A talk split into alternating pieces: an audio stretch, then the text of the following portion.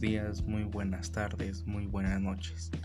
Soy David Francisco Cocolexi Méndez y en este podcast hablaremos sobre México y su participación en los torneos deportivos de este año, Copa Oro y Olímpicos. La interrogativa aquí es, ¿a México le alcanza para el oro en Tokio y Copa Oro?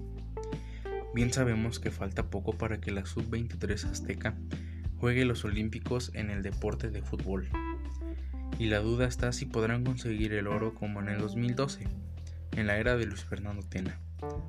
Sabiendo que ahora los seleccionados del profe Jimmy Lozano están en el famoso grupo de la muerte, con un Kylian Mbappé, jugador de Francia que en buen momento quiere arrasar con los trofeos que pueda ganar en su selección.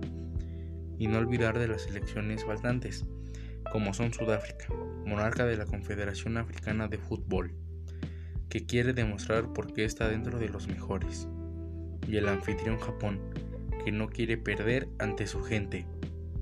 Jaime Lozano lo tiene complicado, pero no imposible, ya que tendrá tres refuerzos que podrían jugar con ellos. Entre los nombres suenan Irving el Chucky Lozano, quien está en buen momento en el viejo continente, Diego Lainez y Memo Ochoa, quienes son referentes en el equipo, con esto y el apoyo de la gente, la selección mexicana tiene para competir y dar buenos resultados, y así poder alcanzar el oro olímpico. Ahora bien, hablaremos de la selección mayor, dirigidos por el Tata Martino, que quieren seguir siendo los monarcas de la CONCACAF. Muy bien sabemos que es un torneo entre comillas fácil, pero esta vez no nos podemos confiar y menos con nuestro rival, la selección americana, que tiene una alta gama de jugadores que están en su mejor momento en el viejo continente.